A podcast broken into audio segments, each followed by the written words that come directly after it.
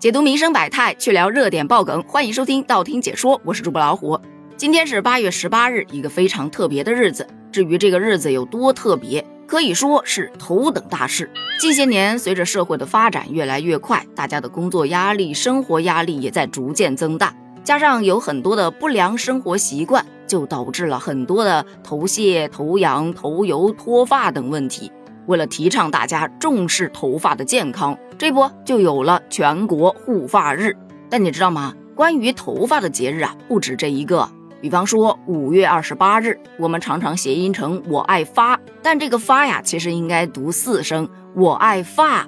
头发的那个“发”，它是全国爱发日。还有每年的六月的第三个星期天是父亲节嘛，对吧？但它同时也是世界无脱发日，我几乎都可以联想到，大致是因为父亲脱发会更严重一些，所以就把这个世界无脱发日放在了父亲节这一天吗？然后再加上咱们今天说到的全国护发日，从爱发到防脱发到护发，可见关注头发问题已经越来越提上国民日常了。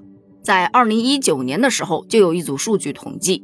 中国大概有两亿左右的人都有脱发问题，而到了二零二三年，相关调查研究就显示，我国已经有二点五亿人受到脱发的困扰了。根据世界卫生组织的数据显示，咱们中国人平均每六个当中就有一个脱发的，脱发人群的数量还在不断的增加，以每年至少百分之十五的速度递增。头发问题可不就成了名副其实的头等大事吗？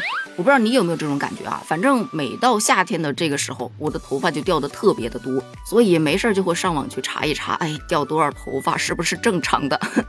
结果就刷到了很多网友分享的他自己收集的自己掉落的头发，有的攒了一年，有的攒两年，就感觉这掉的头发呀比全头的头发都多。有专家就表示这是正常的，人的头发生长分为三个阶段：生长期、休息期和脱落期。一般一根正常的头发基本寿命是四年，之后它就会开始自动脱落。而这个生理性脱发，它本身就是人体正常的脱发现象，就像四季交替、花开花落一样。只不过土壤变成了头皮，种子就是毛囊。那么问题来了，既然掉头发是正常现象，可掉多少就是不正常呢？你得数啊，每天掉个五十到一百根左右就正常。如果每天掉的头发超过了一百根，有可能就属于脱发高风险群体，建议花一周时间去观察一下每天脱发的数量。第二，你也可以做个测试，用食指、拇指从发根的地方捏住五十到六十根头发，轻轻的往外薅，脱落超过六根头发，差不多就存在异常脱发了。不过这里要注意啊，做拉发测试的时候要提前三天不洗头，要不然测出来的效果可能就没有那么准确了。刚才也说了，头皮就是土壤，它非常的重要。头皮是否健康，直接决定到你的头发是否健康。我们中医讲究一个三分靠治，七分靠养。那这头皮要怎么养呢？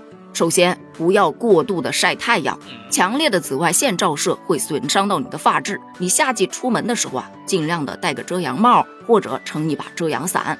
其次，不要过度的洗头发。因为过度清洁会造成头皮干燥，从而引起刺激性皮炎，头发不就越掉越多了？正常情况下呢，两到三天洗一次就行。如果说是夏天呢，或者说特别潮湿的气候环境下，可以适当增加洗头的频率。第三点，不要过度烫染。如果有一定的必要，必须要去烫染，那么也得选择那种不会引起头皮过敏的染发剂和烫发剂。第四。扎头发不要扎得太紧了，包括有一些小伙伴喜欢接发，可接发呢，它就会产生一些牵拉，过度的牵拉就容易导致永久性的脱发，这个真的很可怕。第五点，要均衡饮食，多吃一些富含蛋白质、维生素的食物，对头发健康是有好处的。另外，我们当代的年轻人呢，他也有一些脱发的原因，比方说经常熬夜、长时间睡眠不足，就使得身体代谢失衡，不利于毛发生长。要么就过度喝酒，导致身体方面有不良的影响，也会促成加速脱发。包括精神紧张、焦虑不安、悲伤、抑郁等心理因素也会引起脱发。所以尽量的放平心态，尽量的减少熬夜。完全不熬夜，可能我自己也做不到啊。最后有专家温馨提示，有一些坑啊。千万不要踩。比方说，截至目前还没有任何医学证据可以证明有洗发水能具有生发的作用，所以不要过度依赖那些生发防脱洗发水。其次，盲目的涂抹生姜反而可能会引起皮炎，加重脱发，所以用生姜去抹头皮就得慎重了。第三点，盲目食用黑芝麻丸。这一点我们曾经单独做过一期节目。单说这黑芝麻丸的话，其实真的是个好东西。只不过呢，脱发的因素有很多，像雄激素性脱发的患者，如果他大量使用黑芝麻丸，可能就会加重油脂分泌，加重脱发。所以黑芝麻丸它好用，但并不适用于所有人。最后的最后，大家可以自测一下。把四根手指头并紧放置在眉毛上方，看一看有没有碰到你的发际线呢？如果碰到了，说明你发际线还行；但如果说没碰着，就说明你发际线有点高了，就要开始去打发际线保卫战了。这头等大事，大家一定要引起重视。你的发际线保卫战开始打响了吗？